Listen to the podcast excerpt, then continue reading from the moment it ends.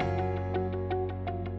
Valérie Angliviel de la Beaumelle. You're listening to the Eve and Octave podcast, a monthly conversation about leadership. We talk about the trends, the stories, and most of all, the best practices and the tools that can nourish your professional and personal life. Today's episode is special in more than one way. We're recording it in the middle of the Eve seminar, currently taking place in beautiful Singapore. And we're joined by Margie Warrell, one of our star speakers who knows the seminar well. Hi, Margie. Hi. To start, let me say a few words about you. Margie, you're a best selling author, the founder of Global Courage, a professional speaker, and a woman leadership advocate. From a dairy farm in Australia, you went on to travel the world, start your own consultancy, become an expert on brave leadership, raise four children, and publish four very successful books. Today, you're based in Singapore. You're currently writing your fifth book and pursuing a PhD in leadership development and in organizational change. At Eve, we often been inspired by your messages about overcoming fear to truly live up to our potential. First question. I'm ready. Margie, I wanted to start by talking about courage. Uh-huh. For, for clarity's sake, I look up the word in the in dictionary. Courage means the ability to do something that frightens one. Sounds easy enough when you read it, but how do you start overcoming fear to do what you really want to do, even when it frightens you? Yes, well, that's that's the million dollar question. And you know, yes. So courage isn't the absence of the fear. It's not the absence of self doubt or the feeling in your body where you feel a bit anxious. It's actually taking action in pres- in the presence of that. And so I often say you you start building your courage in little ways, in the small things that you do.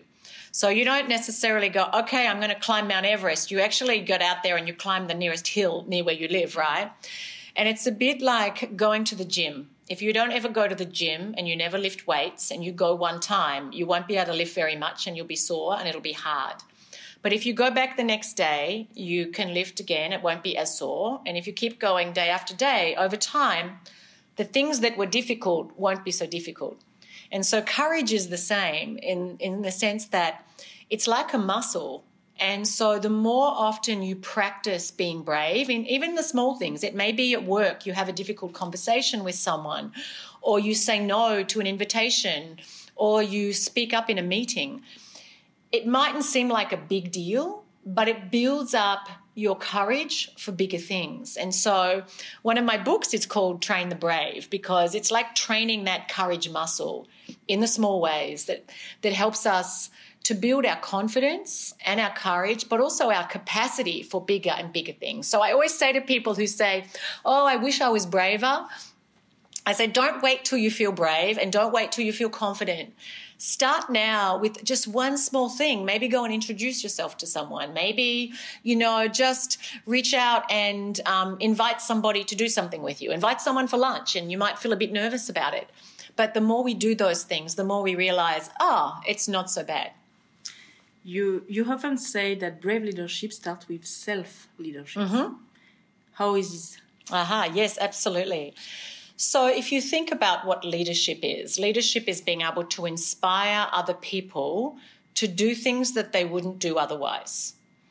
And so, if you want to inspire other people to get behind you and take new actions and learn new things and build new skills and, and maybe take a risk, you have to be doing that yourself. And so, your ability, I always think a leader's ability um, and their development as a leader correlates with their personal development. And so you can't go out and change things around you unless you're looking at yourself and going, well, where is it that I need to be more inspired by my own vision? Where do I need to be somebody that others would want to follow? And so, you know, I've seen many, many people, I've, I've met many and worked with some, uh, some very, very good leaders. And the really the best leaders, the most exceptional leaders, men and women actually, are, are people who are really reflective. They're always challenging themselves. They never stop growing. They never kind of get complacent and stick with what's comfortable. They're always asking themselves, you know, where is it that I need to grow? What is it that I need to do differently? Where do I need to change the story I'm telling myself or the paradigm I'm living in? And so, absolutely, I, I, I really believe that leadership um, extends from the inside out. When things are going well, it's easier to take risk and be brave. But after a big failure, the opposite can happen. You spiral downwards, you feel insecure and even more afraid of taking any risk. When you're in such downturn, how do you stop falling? How do you find the courage to try again after you failed? Yeah, it's a good question. And anybody who's who's failed um, or had a setback or been rejected um, knows how difficult it can be sometimes to pick yourself back up. And um, I've certainly had those experiences myself, and I know it's it's challenging. But here's here's what you know research shows in psychology that we have to be careful not to over personalize failure and to to hold ourselves that we are a failure. Failure is an event. We tried something, it didn't work out. We failed at getting the result we wanted. Mm-hmm. But we ourselves as a person are not a failure we our actions fail to produce something, but we as a human being are not a failure. So distinguish the event from who you are and don't over personalize it. The other thing we can do when we, we have failed is sometimes we use language like, I'm always going to be a failure. I'm, I'm never going to be good at running a, running this business. I'm never going to be good at giving presentations. Well, you weren't good at giving the presentation this time, but that doesn't mean you can't become good at it. Maybe you need more practice. Or maybe you failed in the strategy because you didn't get the right stakeholders on board. So be careful that you don't you don't interpret failure as permanent, like you're always going to be a failure and you're going to always fail at everything, but instead ask yourself, what is what does this failure have to teach me? What can I learn from this failure? And having worked with sometimes entrepreneurs like Richard Branson and worked with leaders in, in big big companies like L'Oreal, like Danone, it, it, I, what I have learned is that those who can look at the failure and say, gee, that wasn't fun. I didn't like it, but I'm going to learn from this. I'm going to own my mistakes. I'm going to try and fix it up. But I'm going to now make sure I take all of the learning to be more successful in the future those people are more successful. The people that aren't successful are people when they failed, they go, that's it, I give up. So the failure doesn't as matter as much as what you do after the failure. How is it you respond to the failure? At EVE program, about 80% of participants are women. How do you think your message about brave leadership resonates with them? Is bravery an essential skill for women to rise up to leadership position? Absolutely. of course, I'm a bit biased, but I absolutely believe that for women to rise, they have to be brave. They have to show courage in different ways at different times. And they, they have to be willing to take the risk. They have to put themselves out there. And the reason that my work around brave leadership is is so valuable for women and why I'm so happy to be part of Program Eve is because women because of how we're socialized, because of the culture that we live in, because of the lack of role models that we have growing up, even how our parents, even unintentionally, can be, bi- be sexist in how they raise us. Women often don't see in themselves the attributes for leadership, so they have a lot more doubt about their ability to succeed. They, they lack the confidence often that boys have who have far more role models who think, yeah, sure, I can be CEO because they look at lots of men being CEOs. And it's harder for women to see women being CEOs.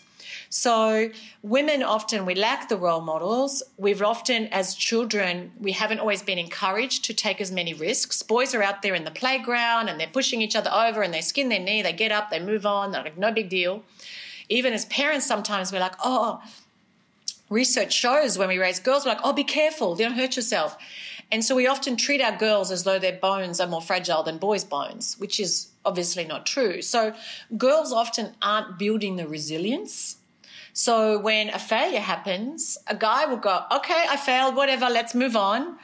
Women more likely go, oh, I'm such a failure, I feel terrible. And we, we, we personalize it so much more. We're not always as resilient. And we, so, so this message of courage, which is taking action, even though you're afraid you might fail, even though you doubt whether or not you have the talents and the abilities, is so important for women. And so I, I, I say to women all the time, dare to do more things than you think you can, dare to be more ambitious than you think you have the right to be. And actually, you know, just running the a workshop here at Program Eve, you know, I've got people to imagine their goals for the future. And sometimes when people are sharing, you know, they'll say, I think I'm not being ambitious enough, but it's scary for me to be ambitious. And I'm like, it is scary. And that's where you have to embrace that fear and go, it's okay that I'm scared. In fact, if you're not a bit scared, your goal isn't big enough. It's it's good to be a bit scared because having a goal that scares you, it's that's bigger, that maybe it's bigger than your current capacity, it compels you to have to dig deep and to have to, you know, be really brave, to learn things, to try harder, to be more persistent and resilient and tenacious. And so you know, I know the women that I've met who have been very successful. They have put themselves out there again and again and again, even when they were worried they weren't going to succeed. But over time, they build their confidence and they build their competence. And so, so uh, you know, for women, I often think many, many women sell themselves short and they talk themselves down. They say, Oh, I'm not so good at this. And oh, I'm not that, you know, and I know I was successful at that, but these people helped me and I wouldn't have done it otherwise. And men are more likely to say, Yeah, I'm really good at that and I deserve to be successful. And so I challenge women sometimes in, in how they even describe their success up until now to own it because that's going to help you be braver for bigger things. Last question, because I could go on for hours. Um, in your books, you say that uh, there is no easy 10 step path to living bravely, but there are many steps that can help. If you were to recommend one exercise to start li- living more courageously, what would that exercise be? Okay, I'm going to give two really quickly. one, one is every day ask yourself, just every day, take a, just have, maybe put it in your computer as a reminder what would I do today if I was being brave? And every day, if you do something, even if it's not a big thing, that's a little bit brave, maybe you decide to go to a new restaurant that you haven't tried, even though you'd rather go to the one you know that's good, but you're like, you're being a little bit more adventurous. Um, maybe you speak up in a meeting or you go and ask someone to help you with something. It could be something small. Every day, if you do something brave, over time you will build those muscles. Secondly, just a small thing when you feel nervous and you're like your tummy, you've got butterflies or your chest is tight I always say hold yourself, change your change your body posture, sit tall, take a big breath, put a little smile on your face. Hold your body as someone who was very, very sure of themselves would hold their body, hold their posture, your body language, because that sends a signal to your brain that says, hey, I'm really powerful, I'm really confident, even though you kind of go, I'm not sure I am. So shift your physiology and if you're going into a meeting or you're giving a presentation or you're going off to a networking event, you know, just stand really tall, take a big few deep breaths, and really hold yourself as someone who was very sure of themselves. And that will help you find your courage. And then it's like, you know, which is first chicken or the egg? Start acting with more courage, and over time, you will really feel more courage. Margie, thanks so much for sharing your insight with us. My pleasure. And thanks to everyone who tuned in. You can follow us on social media to continue the conversation and to learn more about Margie, her books, and her work. We look forward to sharing a new episode with you soon.